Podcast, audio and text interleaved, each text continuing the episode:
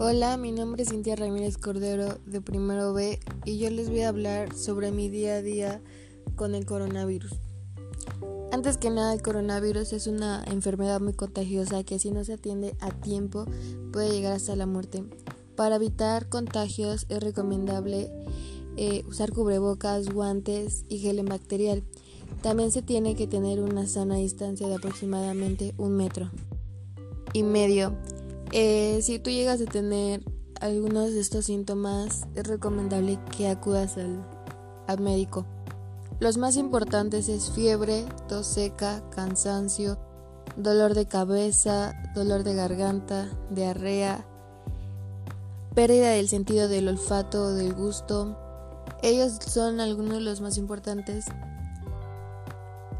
También una de las prevenciones que tienes que hacer para evitar el contagio es lavarte las manos frecuentemente, no tocarte los ojos, la nariz ni la boca.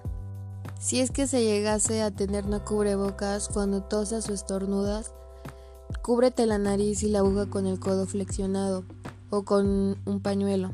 Si no te encuentras bien, quédate en casa en caso de que tengas fiebre, tos o dificultad para respirar y, como lo dije anteriormente, busca atención médica. Bueno, ahora sí vamos a hablar sobre mi día a día con el coronavirus. Bueno, cuando empezó todo esto de la contingencia y que nos mandaron a cuarentena, la verdad es que a mí se me hizo muy difícil porque pues ya no iba a ver a mis amigos de la escuela y pues ya tampoco íbamos a ir a la escuela. Yo pensaba que nada más iba a ser por un tiempo, pero la verdad es que se alargó mucho, mucho esto, esta situación.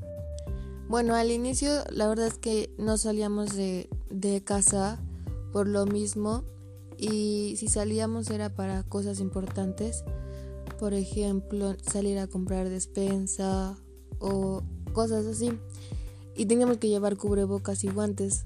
La verdad es que pues yo sí me sentía incómoda porque como no estábamos acostumbrados a usar cubrebocas todo el tiempo era muy incómodo y pues no podía respirar bien también. Pasó el tiempo y a mi papá lo descansaron. Le, dijeron que pues se iban a tomar un tiempo como vacaciones por lo mismo. Y pues realmente también bajó mucho la economía. Buscamos algunas formas de distraernos pues, para que no estuviéramos en celular o estuviéramos aburridos. Buscamos juegos, mi mamá nos enseñó a cocinar a todos eh, pues hacíamos qué hacer, hicimos muchas remodelaciones a la casa porque pues ya no sabíamos qué hacer. Luego comenzaron las clases en línea y pues ahí ya cambió todo. Se me hizo muy difícil porque nos dejaban más tarea de lo normal y pues a veces pues no lo entendíamos porque pues no nos explicaban tan bien como en la escuela. Día a día pues me fui nos fuimos acostumbrando a ello fue muy difícil porque no podíamos ir a visitar a mis abuelos por lo mismo porque no podíamos pues salir y pues se sentía feo no verlos. En parte estuvo bien porque como descansaron a mi papá, pues ya estábamos más tiempo juntos, ya tuvimos una convivencia muy bonita porque pues ya teníamos tiempo de pues de platicar, contar así cosas, nuestras anécdotas y pues fue muy, muy lindo.